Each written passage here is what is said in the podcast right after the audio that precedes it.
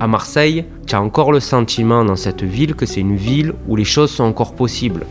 Marseille. Pour nous, c'était une ville où on savait qu'on avait des repères. C'était un endroit où on savait que les gens nous accueilleraient aussi euh, facilement. Plus que jamais, elle suscite une intense activité médiatique et de nouveau semble éveiller bien des convoitises. Moi, je pense qu'ils ont trouvé le trésor. Ils ont trouvé la clé du trésor. Martien. Martien. Quel est ce tumultueux Big Bang dans lequel bouillonnent et se percutent les imaginaires, les aspirations, des histoires du monde entier Justement, cette euh, différence est ce qui attire? C'est le paradoxe. C'est justement parce que c'est pas un standard qu'on veut le faire rentrer dans un standard. Pour comprendre cette ville ovni, peuplée de Marseillais d'un jour ou d'une vie, nous partons à la rencontre de ces Martiens de tous bords qui la vivent, s'y expriment et écrivent le futur.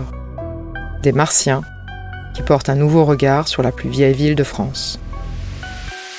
Si c'était une ville euh, bourgeoise à la con, les gens y viendraient pas en fin de compte. Martien, un podcast en 5 épisodes, imaginé par l'agence Dunk, écrit et réalisé par Anne-Sophie Lebon. À un moment donné, tu es obligé de te reconnecter avec le réel. Et t'as pas plus réel que Marseille.